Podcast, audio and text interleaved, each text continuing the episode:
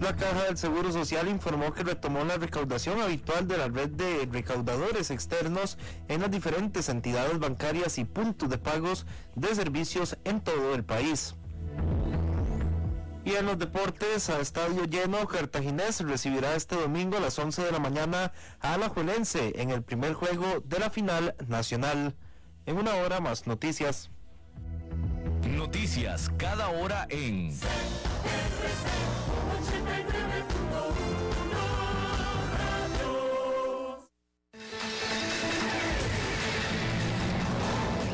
Más noticias en nuestra web, crc891.com. Seguimos en Facebook, Instagram y Twitter como CRC891 Radio y en Telegram como Noticias CRC. Más noticias cada hora.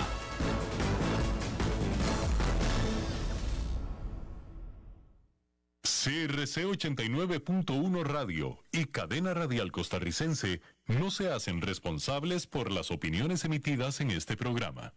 Transcomer, puesto de bolsa de comercio, presenta a las 5 con Alberto Padilla.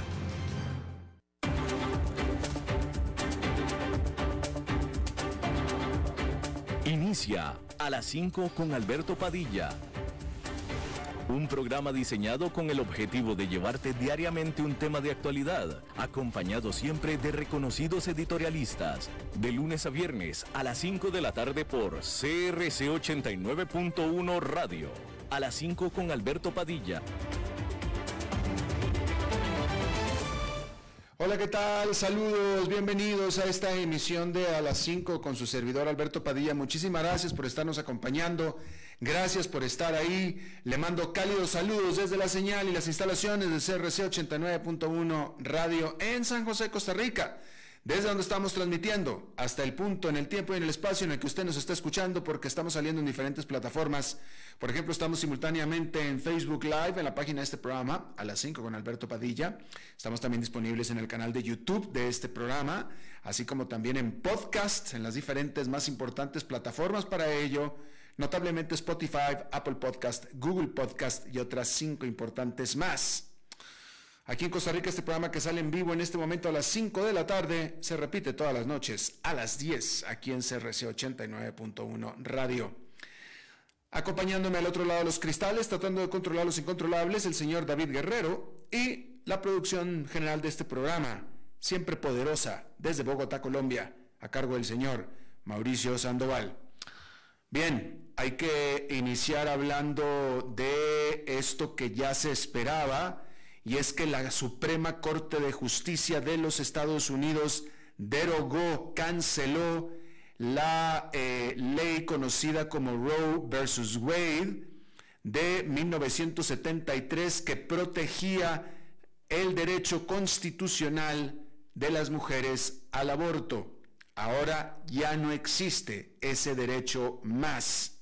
Al menos 25 estados de la Unión Americana, 25 de 52, se espera que restrinjan de manera muy severa o completamente prohíban de plano la práctica del aborto, incluyendo en algunos casos o en algunas instancias casos de violación y de incesto.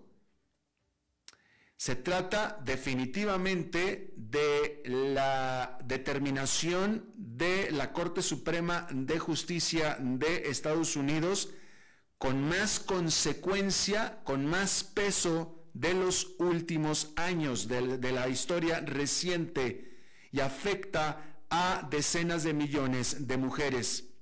El presidente Joe Biden llamó a esta decisión de la Suprema Corte de Justicia como un trágico error. Mientras tanto, muchas compañías privadas obviamente prometieron, se comprometieron a cubrir los gastos para aquellos empleadas, empleados en general, pero empleadas que necesiten viajar para hacerse un aborto. JP Morgan Chase y Disney se unieron al Citigroup, Apple y otras compañías gigantes más que ya habían anunciado estas políticas similares. Mientras que estados de la Unión Americana dirigidos por republicanos se están dirigiendo hacia prohibir el aborto, algunos otros estados conocidos liberales están aumentando la protección hacia el aborto o el apoyo al aborto. Por ejemplo, Oregon ya eh, destinó fondos estatales para caridades de aborción o de aborto, mientras que el estado de Illinois, la legislatura ahí, tendrá una sesión especial para proteger aún más los derechos reproductivos. Y mire, bueno, pues este, este usted, o sea, esta es una vieja discusión, la del aborto. Eh, lo único, y yo creo que, y yo creo que eso es lo que nos, nos enseña la historia, ¿no? Este, primero que nada, decir que el aborto, por supuesto que es detestable. El aborto es terrible, es detestable. Nadie quiere un aborto y yo creo firmemente que ninguna mujer se quiere hacer un aborto. ¿Sí? Además, déjenme le digo una cosa. En lo personal pienso que esta es una discusión que debería de decidirse entre mujeres. ¿eh? Yo creo que los hombres no deberíamos de estar opinando a este respecto. Ningún hombre, no importa qué sea. Ni jurista, ni periodista, ni doctor, ni nada. Esto debería de arreglarse entre mujeres porque compete específicamente a las mujeres. Y aquí vamos todos a determinar sobre el cuerpo de una mujer, porque esa es la verdad. Esa es la verdad. Y claro, los que, los que están en contra del aborto, yo no estoy a favor del aborto. Yo no estoy a favor del aborto, pero estoy a favor de la libertad. El problema con un aborto ¿sí? Que yo, yo puedo estar de acuerdo en que el feto es un ente vivo, un ser humano, pero está dentro de otro ser humano. Y ese es el problema, es que está dentro de otro ser humano. Entonces, es terrible el aborto. Y ojalá y no hubiera abortos. Yo creo que nadie quiere abortos y ninguna mujer quiere fácilmente hacerse un aborto. Pero no podemos obligar a una persona, a este caso una mujer, a, hacer algo que ella no quiere hacer sobre su mismo cuerpo. Pues que no podemos hacer eso. Y, y, el problema es que si lo permitimos, como ya se está permitiendo en los Estados Unidos, pues entonces cualquiera puede venir, o sea, lo que sucede dentro del cuerpo de una persona es un derecho humano. ¿Sí? Es el cuerpo de una persona, tiene derecho humano fundamental de hacer lo que esa persona crea mejor. Entonces, si vamos a quitarle ese derecho a una persona, en este caso a una mujer, o a las mujeres, al rato nos van a venir a quitar derechos a todo el mundo. Perfectamente nos van a poder venir, no sé, digo, voy a, va a sonar una estupidez, pero nos van a poder prohibir hacernos tratamientos para el pelo, por ejemplo, o hacerse pues, cirugías plásticas, o, o cultivar músculos, qué sé yo. ¿Me explico? O sea, no podemos pasar por encima del derecho del cuerpo de una mujer. O sea, es peor la solución que el problema. Eso es lo que estoy tratando de decir al final. Es peor la solución que el problema. El problema es terrible, pero es peor la solución, desafortunadamente. Pero bueno, se regresó a 1972 en Estados Unidos. El Fondo Monetario Internacional recortó su pronóstico de crecimiento para Estados Unidos debido específicamente a los agresivos aumentos de tasas de interés por parte del Banco Central, es decir, la Reserva Federal. Ahora el Fondo Monetario Internacional estima que Estados Unidos crecerá un 2,9% durante este año, que es una baja importante del 3,7% que había pronosticado en abril. Cristalina Georgieva, que es la, el líder del FMI, dijo que se está achicando el camino para que Estados Unidos evite una recesión. La Oficina de las Naciones Unidas para los Derechos Humanos concluyó que fuerzas de seguridad de Israel fueron las que mataron, dispararon y mataron a Sherin Abu Akleh, que es esta periodista de la cadena Al Jazeera que fue matada o asesinada en mayo, el 11 de mayo específicamente, mientras estaba reportando acerca de operaciones de seguridad israelí en la eh, franja, eh, en el West Bank, que está ocupado. ¿Sí? Inicialmente, algunos, incluyendo las propias autoridades israelíes, habían culpado a los palestinos por su muerte, pero ya las Naciones Unidas dijeron que fueron los israelíes. Y bueno, Rusia advirtió que habrá negativas consecuencias o consecuencias negativas para la Unión Europea por haber aceptado a Ucrania y a Moldova como candidatos para ser miembros del bloque. Una vocera de Rusia, mejor dicho, de la Cancillería rusa, dijo que esta potencial expansión de la Unión Europea, la cual de concretarse podría tomar o llevarse años, era el equivalente, fíjese lo que dijo, lo que dijo Rusia, dijo que esta expansión de la Unión Europea era el equivalente a la esclavitud política y económica de sus mm, socios, de sus, de sus vecinos en realidad dijo, la esclavitud política y económica de sus vecinos. Mientras tanto, cambiando un poquito de tema, las fuerzas ucranianas en Severodonetsk fueron llamadas a que se retiraran después de haber estado resistiendo meses de bombardeos por parte de Rusia. Eh, esta declaración de la vocera de la Cancillería rusa de que la expansión, como le llaman ellos, la expansión de la Unión Europea, que incluye ahora a Ucrania y a Moldova, que son ellos los que pidieron ser incluidos en la Unión Europea, por cierto, son ellos, ¿sí? Es el equivalente a la esclavitud política y económica de sus vecinos. Pues esa declaración es para los rusos, digo, y para los rusos que no tienen otra mejor idea.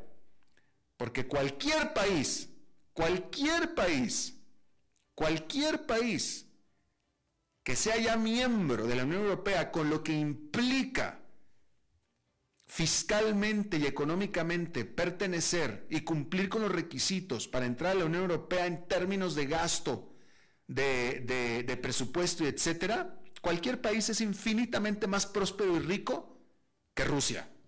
Pero Rusia es un país pobre. Rusia es un país pobre y ningún país de la Unión Europea es pobre. Esto parece un comentario envidioso en realidad comentario de lo más envidioso. Y de nuevo, que se los hagan y seguramente se lo están haciendo para los habitantes de Rusia que no tienen televisión por cable. Ah, por favor, por favor, qué comentario más estúpido.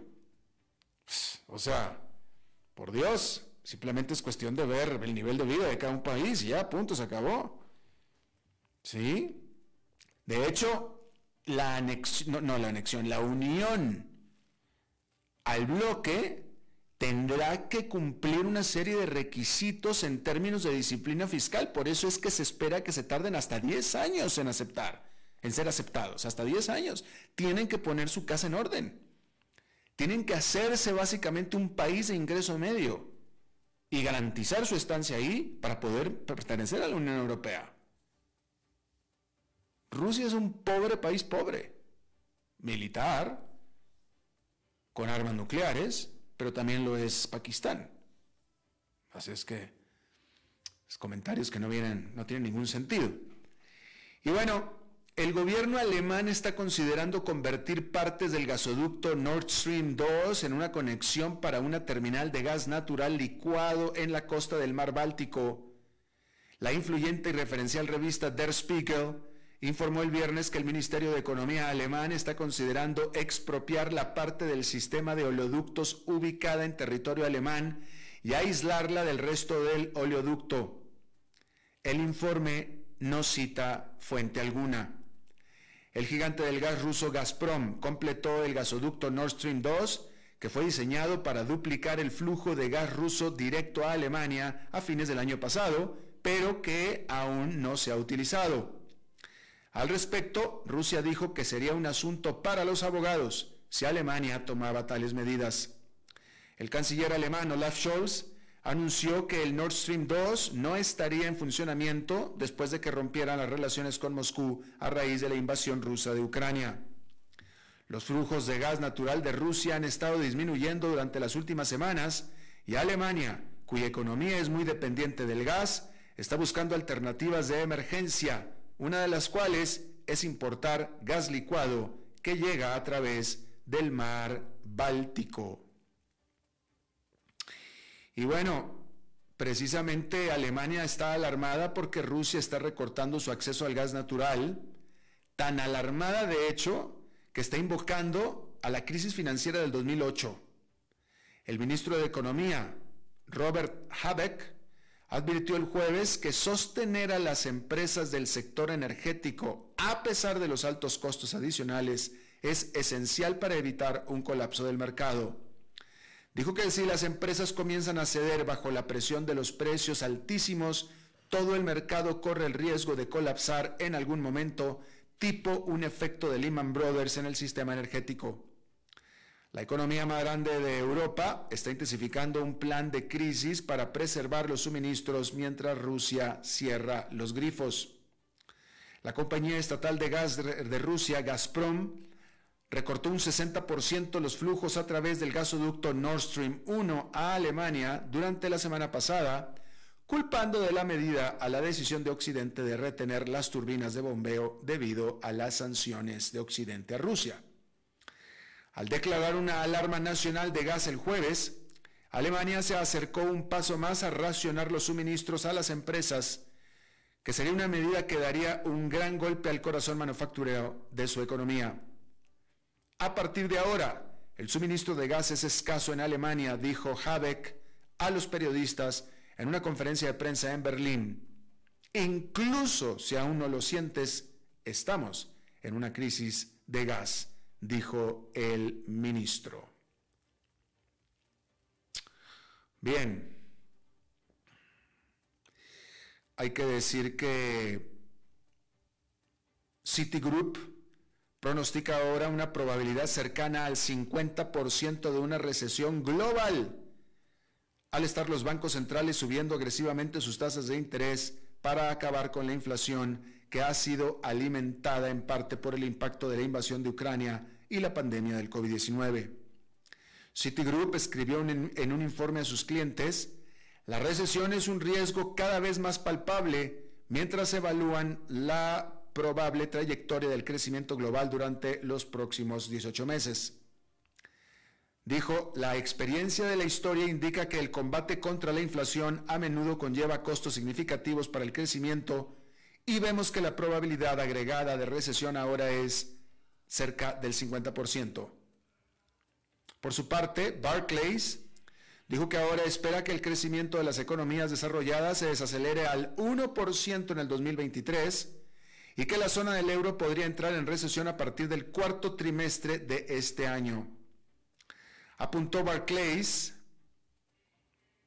mientras tanto, dijo Barclays, mientras tanto, la economía de Estados Unidos está a punto de, le decía yo, le decía, mientras tanto la economía de Estados Unidos está a punto de chocar de cabeza con una Fed que parece comprometida con escalar muy por encima de la neutralidad.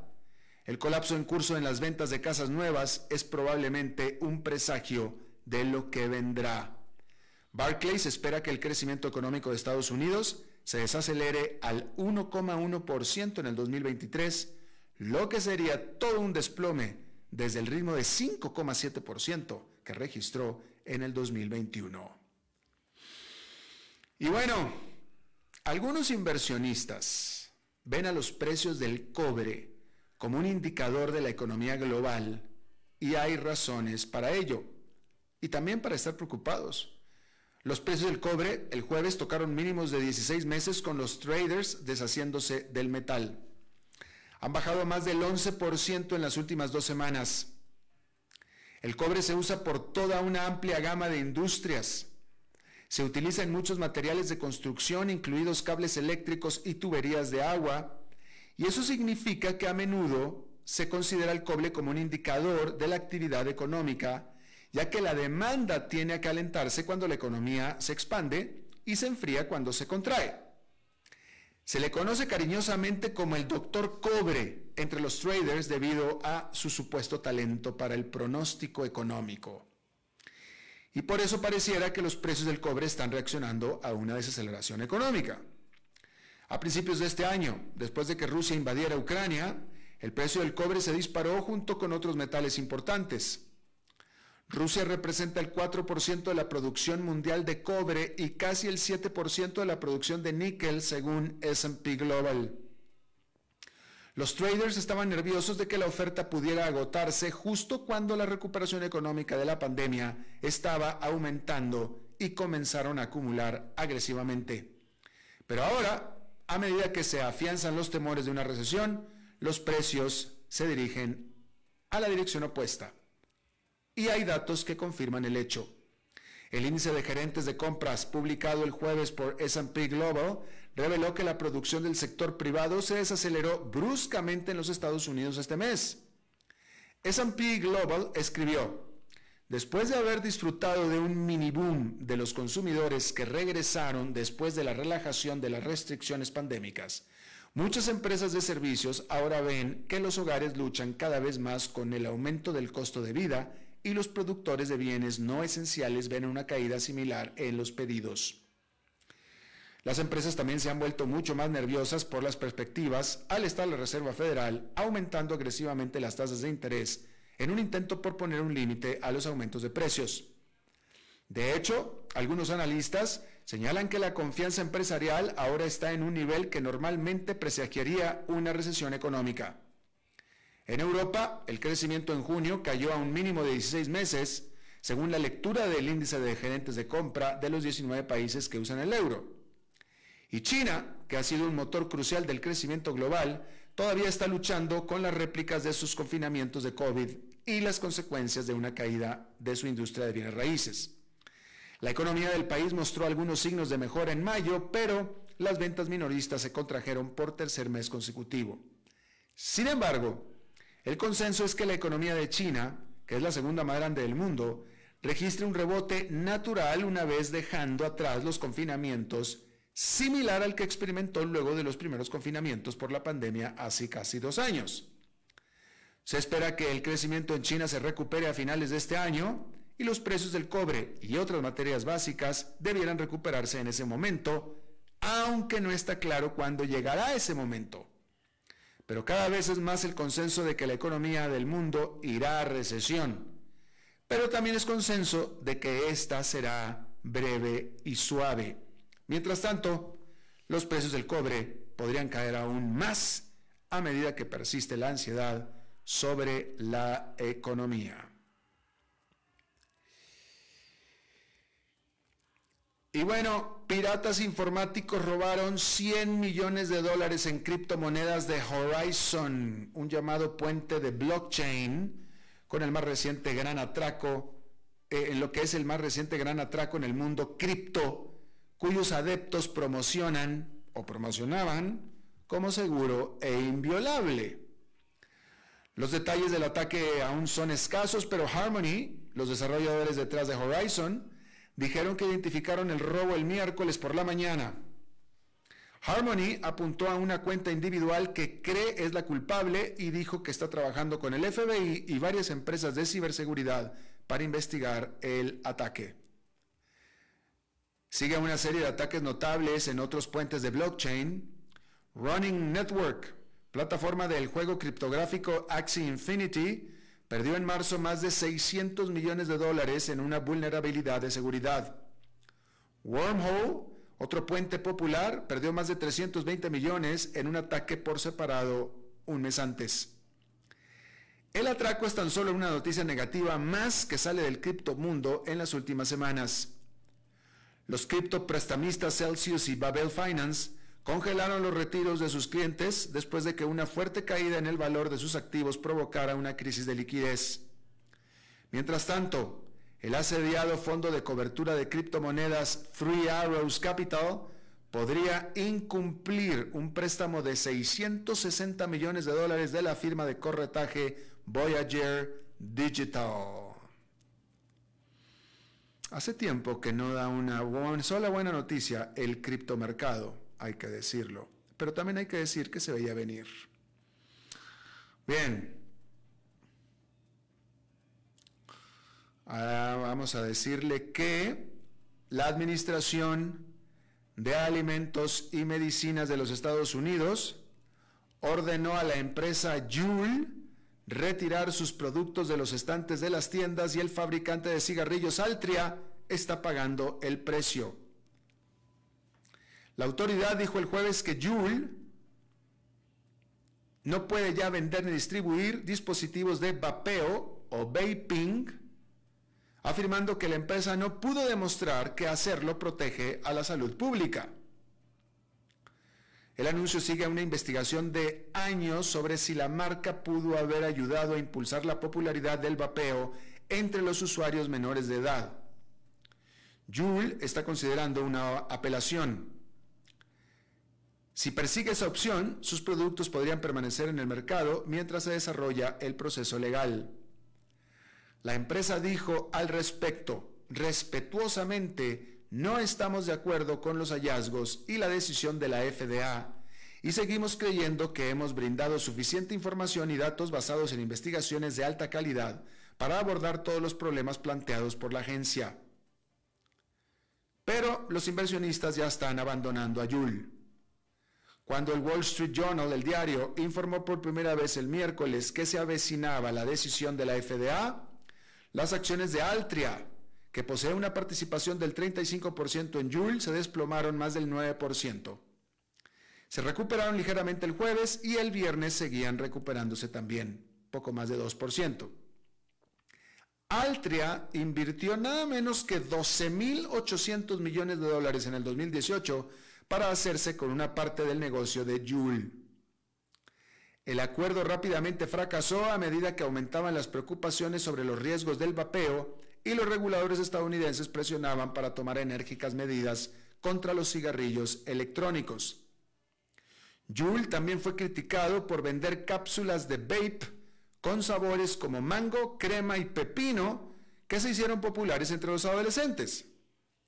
En el 2019, la compañía detuvo las ventas de sus productos con sabor en los Estados Unidos poco antes de que la FDA, es decir, la autoridad, prohibiera todos los sabores de vapeo, excepto el tabaco y el mentol, a principios del 2020. Pero para entonces el daño ya estaba hecho. Ahora, ¿cuál es el alegato? ¿Por qué la autoridad dice que... Eh, dice que no dice que ah, que la empresa no pudo demostrar que hacerlo protege a la salud pública, es decir, vender los vapors protegen a la salud pública. ¿Por qué? Porque la empresa, Juul, alegaba que el vapeo o los vapors o los cigarrillos electrónicos, pues, eran una alternativa mucho más saludable al cigarrillo regular y que ayudaba a combatir la adicción a la, nicotina, es decir, a fumar. Eso es lo que Jules alega. Que de hecho sus productos ayudan a combatir el vicio de fumar. Y la autoridad dijo, no, pues no, no me lo probaste científicamente. O sea, no, no, no, no fuiste claro en tu alegato, así es que no los vendes más. Y ahí lo tiene usted. Esa es la, la decisión. Eh, yo como no fumo, no sé.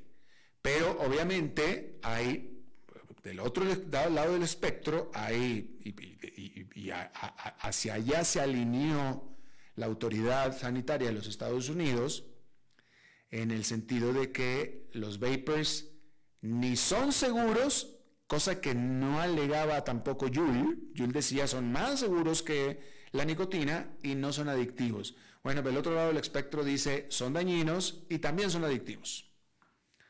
Así es que eh, prohibida su venta. interesantemente, se prohíbe la venta de los vapors, pero nunca se prohibió la venta de los cigarrillos. Nunca se prohibió la venta de los cigarrillos. Y los vapors sí.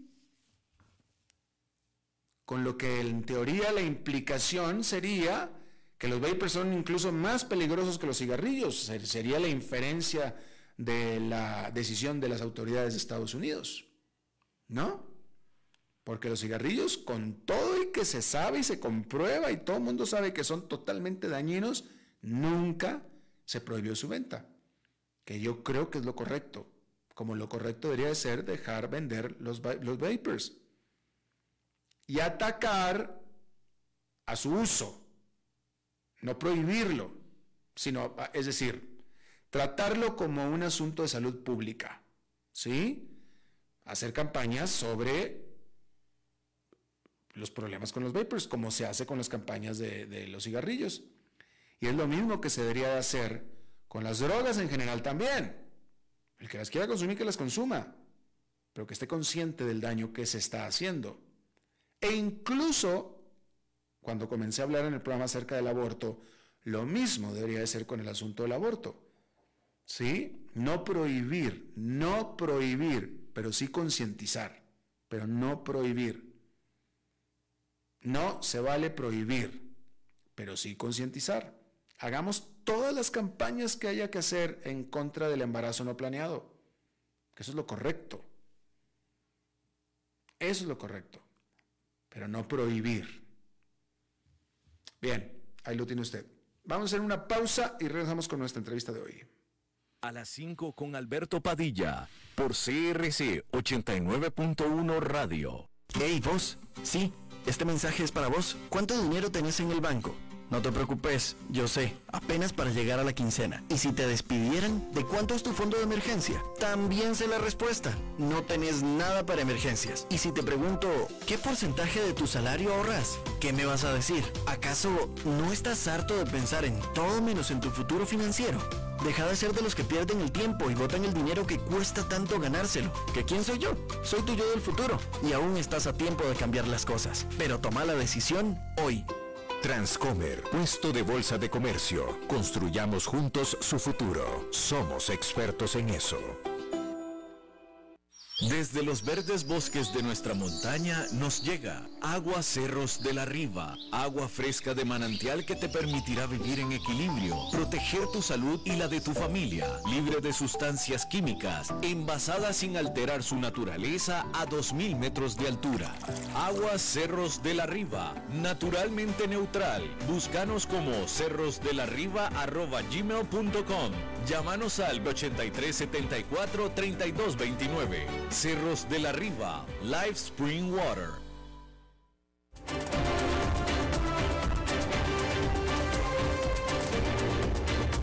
Seguimos escuchando a las 5 con Alberto Padilla. Bueno, vamos a hablar de un tema que a mí me apasiona muchísimo, que es de aviones y de aerolíneas. Otra vez, lo siento mucho, pero pues así, me, toca ser apasionado de los aviones, es que hay que hablar de los aviones y de las aerolíneas.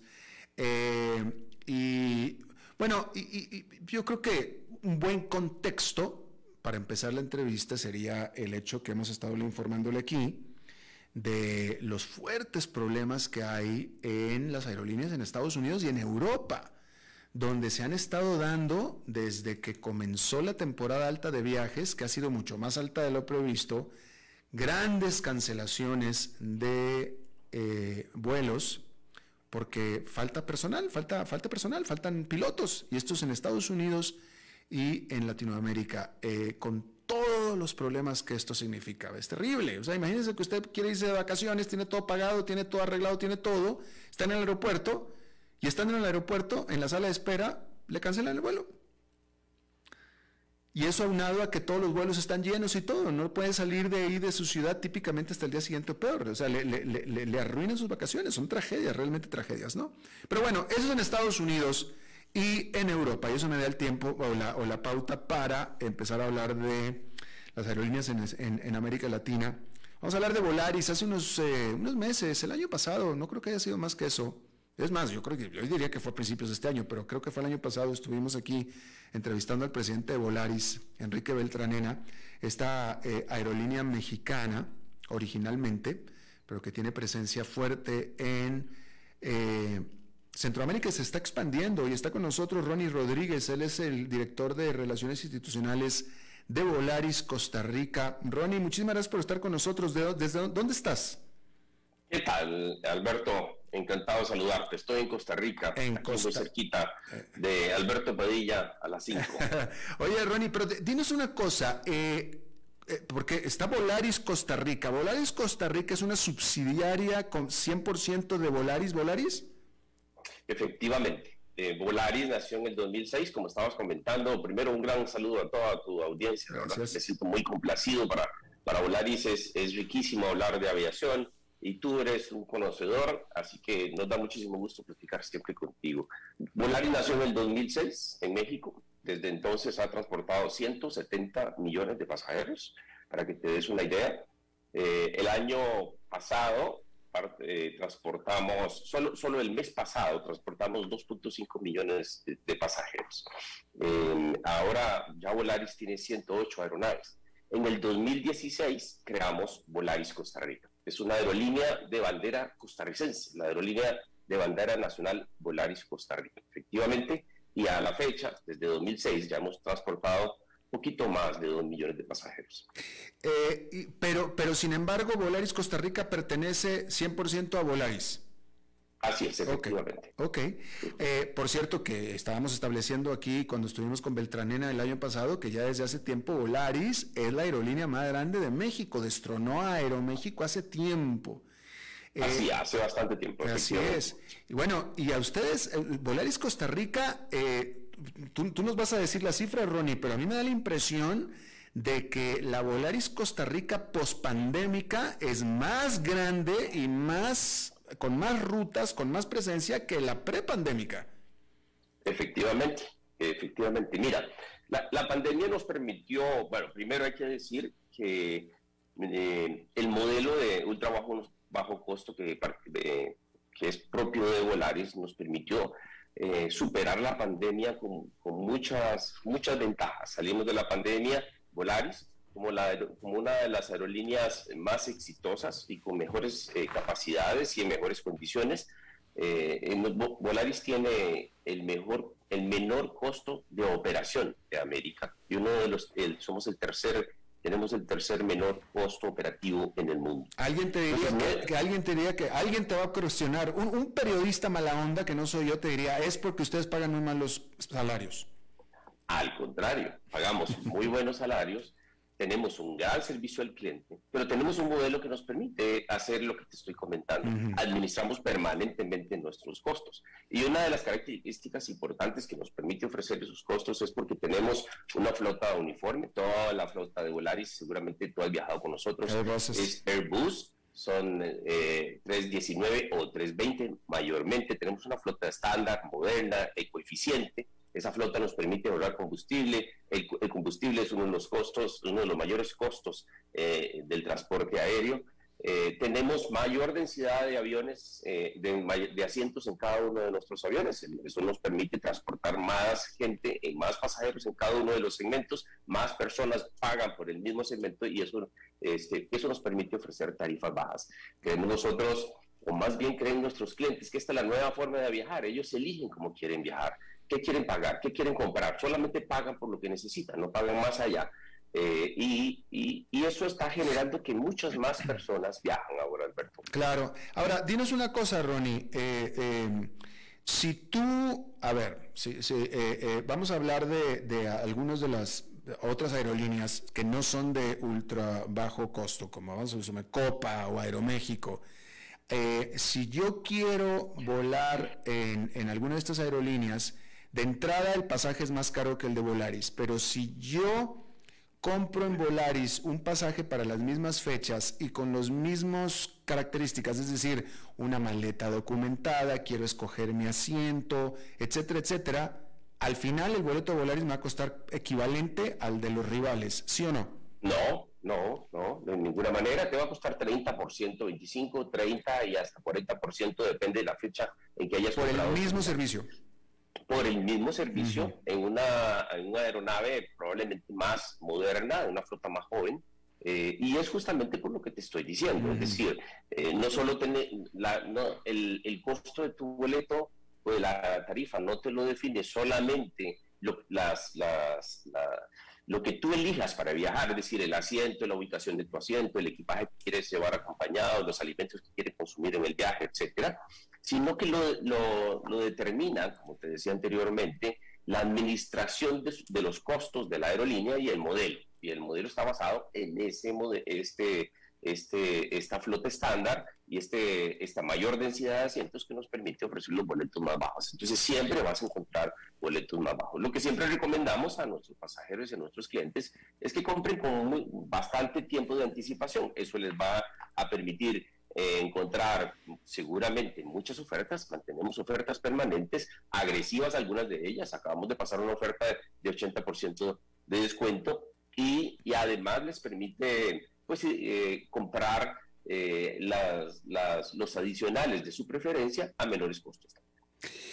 Em, la expansión que ustedes están haciendo recientemente, porque Volaris acaba de expandirse hacia el sur, está empezando a tener vuelos directos a, tan al sur como Lima, a Quito creo que también, definitivamente Colombia. Todavía no estamos volando aquí, Quito, no, Colombia sí. Pero Colombia sí, Colombia. Eh, eh, pero yo, yo, he estado notando, Ronnie, que ustedes están metiendo o compitiendo directamente en rutas que antes se había metido, bueno, y viceversa también, porque primero ustedes se metieron en unas rutas y vino a Bianca y se metió en unas rutas, y luego ustedes se metieron en las rutas que ya tenía Bianca. Entonces, yo lo que estoy viendo es que ustedes están volando Ustedes y Avianca están volando prácticamente las mismas rutas desde San José. Eh, pero en el, comunicado de ustedes, promocionando estas nuevas rutas a las cuales todas vuela Avianca, ustedes dicen que son el única aerolínea que conecta a ambos países, pero ustedes se definen como de ultra bajo costo, lo que me hace indicar que ustedes no consideran a Avianca como competencia, no la mencionan. Pues por supuesto es, es una competencia. Eh, a ver, primero, nosotros definimos las, los destinos donde volar en función de la demanda. Nuestros clientes marcan eh, dónde quieren, cuáles son los destinos de su preferencia y, atendemos esos destinos en función de, de, de la demanda justamente que ellos nos establecen. Eh, por supuesto que hay países que tienen una mayor demanda y que son de, mayor atractivo para los viajeros centroamericanos y costarricenses. Desde el 2016 que comenzamos a volar, eh, los, los, pasajeros que nos acompañan siempre en nuestros vuelos han venido definiendo que eh, hay una necesidad de, viajes entre Costa Rica, El Salvador, Guatemala, más recientemente Honduras. Por supuesto, tenemos una demanda creciente, inmensa hacia, hacia México, hacia Cancún y eh, recientemente comenzamos a viajar a Bogotá el primero de junio y a Lima el 20. Eh, coincidentemente hay eh, otros operadores que operan estas rutas. Cuando nosotros decimos que somos el único operador de ultra bajo costo, porque, porque somos el único operador de ultra bajo costo. Claro que hay otras aerolíneas de competencia. perdón, y además, perdón, y además de bandera nacional. Creo que esto es importante decirlo. Somos el operador de bajo costo de bandera nacional que opera esa ruta claro, que, me, estoy mencionando anteriormente. Me faltó especificar que, que, después de su bancarrota, Avianca se promociona también ahora como una aerolínea de bajo costo también. Eh, eh, claro. Mira, eh, yo creo que es importante decir que el modelo de bajo costo es el modelo exitoso post pandemia. Tú quieres administrar tu viaje, quieres administrar tu billetera y, es, y, hemos aprendido cómo viajar. Primero, eh, la pandemia demostró que, la, que viajar es seguro. Segundo, que viajar es necesario, que la, el reencuentro de familiares, amigos y el desarrollo y el crecimiento de los negocios requieren de, de, de los viajes. Y las aerolíneas atendemos esa demanda que además eh, post pandemia es creciente, como dijiste al principio, es mucho más elevada de lo que incluso eh, la industria aérea venía pensando o venía previendo que sería lo que nos íbamos a encontrar para estas temporadas. Entonces, sí, efectivamente, este, hay ah, operadores que estaban atendiendo estas rutas, algunos dejaron de operarlas, otros van saliendo, otros van entrando a nosotros. Lo importante para nosotros es atender el cliente que conoce nuestro modelo, que cada día se encuentra que este es el modelo que le resuelve las necesidades de su bolsillo y que le permite viajar. Nosotros decimos, estamos eh, democratizando el transporte aéreo. Algo que era restrictivo o que era prohibitivo para muchos en, el pasado, hoy es una opción que les permite a más personas viajar. Encontramos nuestros, nuestras aeronaves con full ocupación, con, con, demanda extraordinaria en algunas temporadas. Y esto lo que significa es que antes yo viajaba, por ejemplo, a Colombia a la negociación de la operación de las nuevas rutas a precios de 750 y 850 dólares eh, el, el round trip. Nosotros estamos viajando a Colombia 75 dólares por segmento, Alberto, 75 dólares por segmento, lo que quiere decir que 150 dólares ida y regreso a Bogotá, Colombia, incluyendo impuestos. 200 dólares ida y regreso, incluyendo impuestos, a Lima, Perú. Estas tarifas claramente democratizan el transporte aéreo, eh, están definiendo la nueva forma de viajar, claramente. Claro. Ronnie, eh, eh, ¿ustedes consideran a San José como un hub?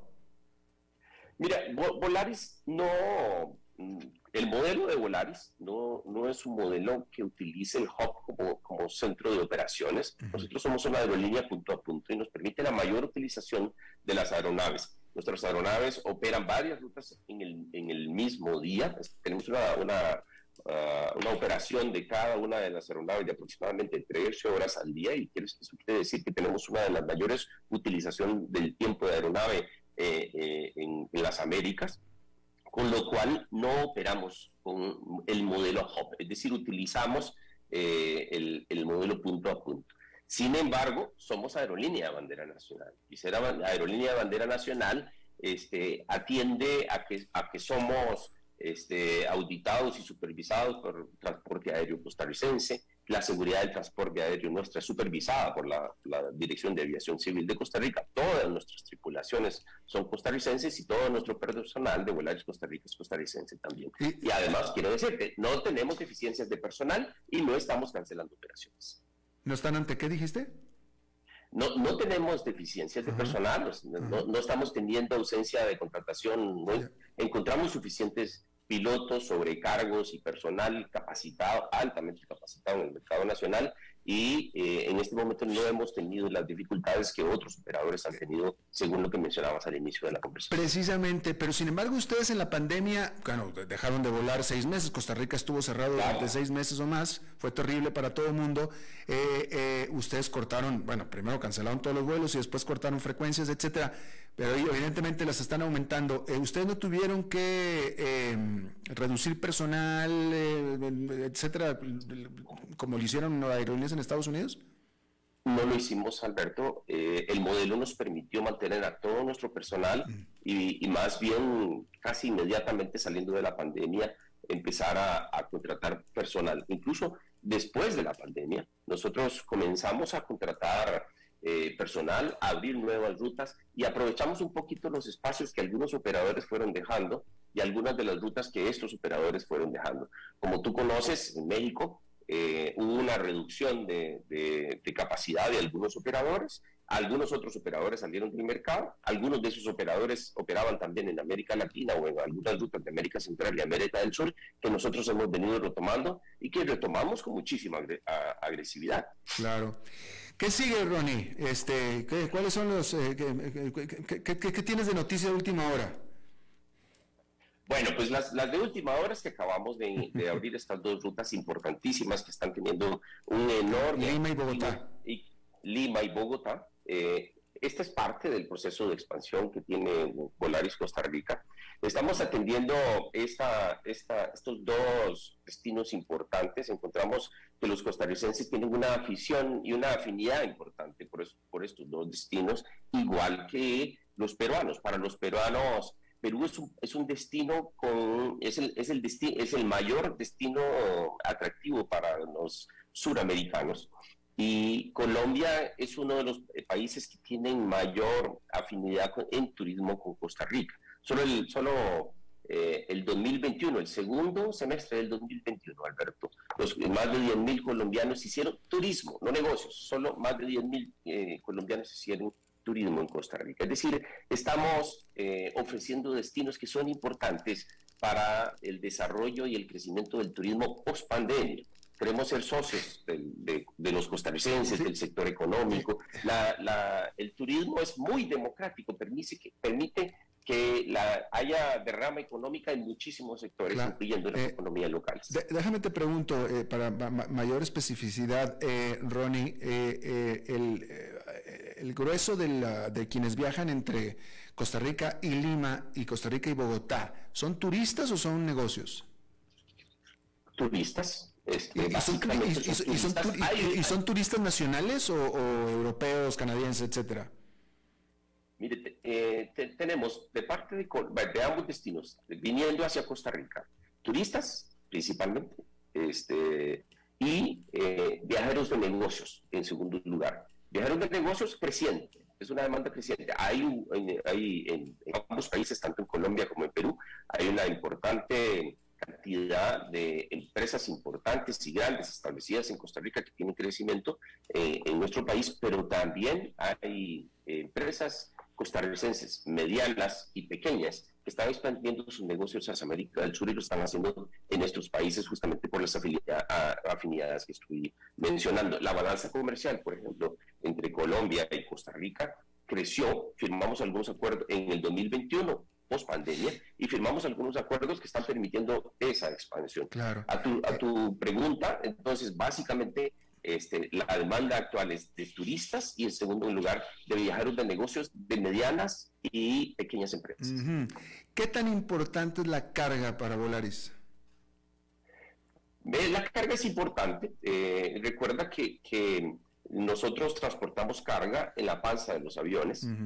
Eso quiere decir que depende también del volumen de pasajeros y el volumen de equipaje o de maletas que vienen tienen nuestros clientes. Si nuestros, clientes tienen, eh, transportan su maleta de ida o de regreso o compran maletas adicionales, quiere decir que la panza del avión viene más llena y vamos a transportar menos carga. Sin embargo, normalmente tenemos espacio para carga, es creciente, importante, es parte de nuestro modelo de negocio y de nuestra expansión de negocio, el transporte de carga en la región principalmente centroamericana y creciendo bastante hacia los Estados Unidos. Con estas operaciones a Perú y a, Lima encontramos también una oportunidad de negocio con la carga.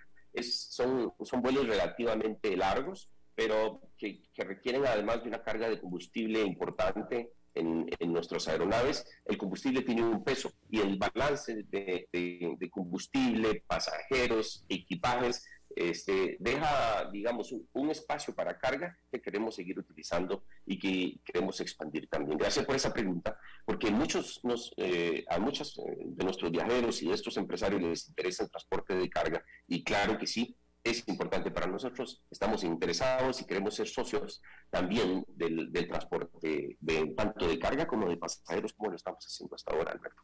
Bien, pues Ronnie Rodríguez, director de Relaciones Institucionales de Volaris Costa Rica, te agradezco muchísimo eh, eh, que hayas charlado con nosotros y ojalá, ojalá y el mercado les pida y les dé y ustedes puedan abrir muchas rutas más directas desde San José, Costa Rica, porque los que estamos aquí las necesitamos.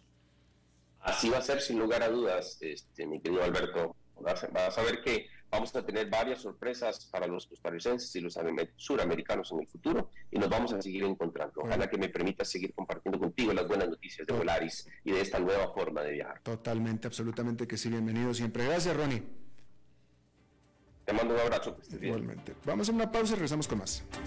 A las 5 con Alberto Padilla por CRC 89.1 Radio. Hey, vos. Sí, este mensaje es para vos. ¿Cuánto dinero tenés en el banco? No te preocupes, yo sé, apenas para llegar a la quincena. Y si te despidieran, ¿de cuánto es tu fondo de emergencia? También sé la respuesta. No tenés nada para emergencias. Y si te pregunto, ¿qué porcentaje de tu salario ahorras? ¿Qué me vas a decir? ¿Acaso no estás harto de pensar en todo menos en tu futuro financiero? Deja de ser de los que pierden el tiempo y botan el dinero que cuesta tanto ganárselo. ¿Que quién soy yo? Soy tu yo del futuro. Y aún estás a tiempo de cambiar las cosas. Pero toma la decisión hoy. Transcomer, puesto de bolsa de comercio. Construyamos juntos su futuro. Somos expertos en eso. Desde los verdes bosques de nuestra montaña nos llega agua Cerros de la Riva, agua fresca de manantial que te permitirá vivir en equilibrio, proteger tu salud y la de tu familia, libre de sustancias químicas, envasada sin alterar su naturaleza a 2.000 metros de altura. Agua Cerros de la Riva, naturalmente neutral. Búscanos como cerrosdelarriba.gmail.com Llámanos al 8374 3229. Cerros de la Riva, Live Spring Water.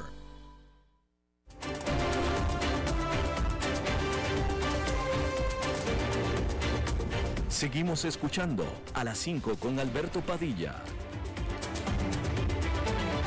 Como no, como cada viernes vamos a hablar de empresas con Humberto Saldívar. Humberto. Hola Alberto, ¿cómo estás? Bien, ¿y tú? Bien, gracias. Bueno, el tema del día de hoy, este, de un artículo interesante de cómo Kellogg se está dividiendo en tres empresas diferentes. Eh, esto lo vamos a ver de manera muy continua dentro del negocio interno, de los negocios internacionales, porque ahorita muchas empresas están haciendo spin-off. ¿Qué significa esto? Están separando sus diferentes unidades de negocio en diferentes empresas para eh, eh, dividir riesgos, este y eh, enfocarse en algún momento, de acuerdo a la inflación, en la empresa que más esté generando rentabilidad.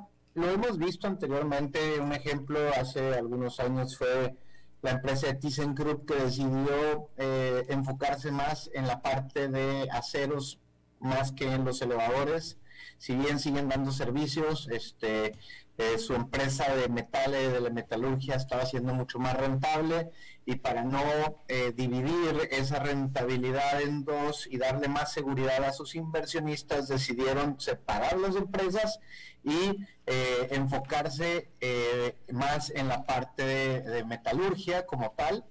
Lo vamos a estar viendo, de hecho, hoy tuve una reunión con un cliente que que es este textilero entre unas cosas, pero también tiene cuestiones de tecnología y me preguntaba cuál es la, eh, eh, la estrategia correcta, porque él cree que se está eh, diversificando demasiado. Y, le comento, mientras no creas que todas las tienes que operar tú, creo que es el camino correcto y definitivamente siempre te tienes que enfocar en, cuanto, en las que más rentabilidad tengan. Esto lo estamos viendo con Kellogg's, a lo mejor lo vamos a ver con eh, otras empresas. Kellogg se dividió entre trigos, cereales y, e inclusive la que es comida o las cosechas de las mismas. Yo creo o estoy seguro que es muy directamente proporcional a la guerra de Ucrania, puesto que el, el abasto de granos a nivel internacional va a tener un impacto significativo, pero no solo eso, sino también la logística en general, la cadena de suministro está sufriendo de diferentes cosas, ¿no? Claro. Eh, Humberto, de manera rápida, para, para entender yo, porque a mí no me quedan claras estas cosas. En el caso de Kellogg's, por ejemplo, pero hay muchas más, pero en el caso de Kellogg's, que, que decide separarse eh, en, en, empresas separadas, porque, y se queda con la de snacks, diciendo que es la que tiene más futuro, pero sin embargo cereales, o sea, los cornflakes, etcétera, de todos modos va a tener futuro y va a tener sus propios inversionistas y va a tener gente que le va a apostar. Es decir, no es una empresa que va a morir pero entonces, si no va a morir, si sí va a crecer, si va a seguir siendo rentable, ¿por qué no te quedas con ella? Esa es la parte que yo no estoy entendiendo. Porque, porque va a haber un impacto significativo a nivel precisamente de cereales, a nivel mundial de abastecimiento, y no quieren afectar otra unidad de negocio por consecuencia de esta. Similar a lo que hizo ThyssenKrupp en su momento. Eh, hubo eh, una disminución de la demanda de este tipo de productos y dijeron, bueno, vamos a hacer un spin-off, probablemente que si bien se va a deshacer de una parte, no del 100%, porque se va a dividir en tres. Se va a quedar con la más rentable como su enfoque como marca, pero va a poder ser como eh, coparticipante de las demás, pero sí a menor riesgo. Y eso le da más seguridad a los inversionistas que uno no se quiere arriesgar a que eh, este, eh, este impacto a nivel mundial de los cereales eh, le vaya a pegar en sus acciones de las tres unidades de negocio que tienen, ¿no? Prefiero diversificar en lugar de quedarme con una y, y ser menos rentable porque sé, y ya lo estoy previendo, que viene un impacto negativo por un tiempo, uno o dos años, no sabemos, pero pues me deshago de esto y me quedo con la que tiene, eh, eh, digamos que proyecciones eh, buenas a futuro, ¿verdad? Y seguramente llegaron a esa realización por medio de una empresa consultora, ¿no es cierto?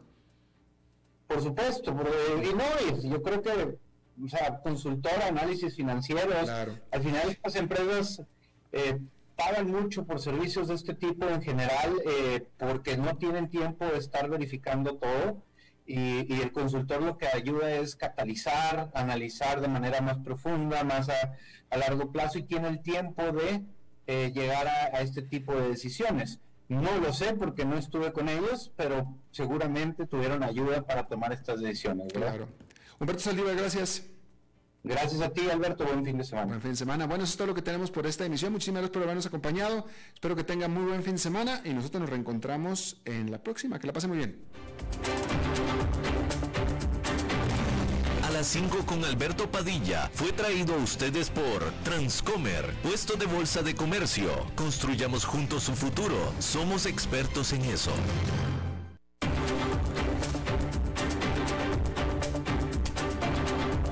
Concluye a las 5 con Alberto Padilla. Un programa diseñado con el objetivo de llevarte diariamente un tema de actualidad, acompañado siempre de reconocidos editorialistas, de lunes a viernes a las 5 de la tarde por CRC 89.1 Radio, a las 5 con Alberto Padilla.